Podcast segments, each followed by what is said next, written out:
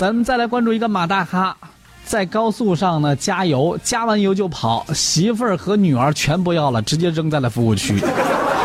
在高速上，这马大哈老公加完油之后，把妻女呢就以为妻女已在车上，开车一脚油门直奔江苏去了啊！幸好几分钟之后，民警给他打电话，停车过来接人。七月九号下午三点二十分啊，这个高速交警清风店大队的民警呢李景喜巡逻到博业服务区的时候，被一名女子拦下了警车，神态失分的着急。原来当天下午三点的时候呢，王某驾驶小轿车和妻子、女儿一行三人从来许高速。转到这个曲港高速回老家江苏，这个途经到曲港高速博野服务区的时候呢，这个妻子赵某和女儿下车去洗手间，他呢，这个老王同志啊，趁机就赶紧的把加油站给加个油去，这跑江苏这老远的，不加油可不行啊。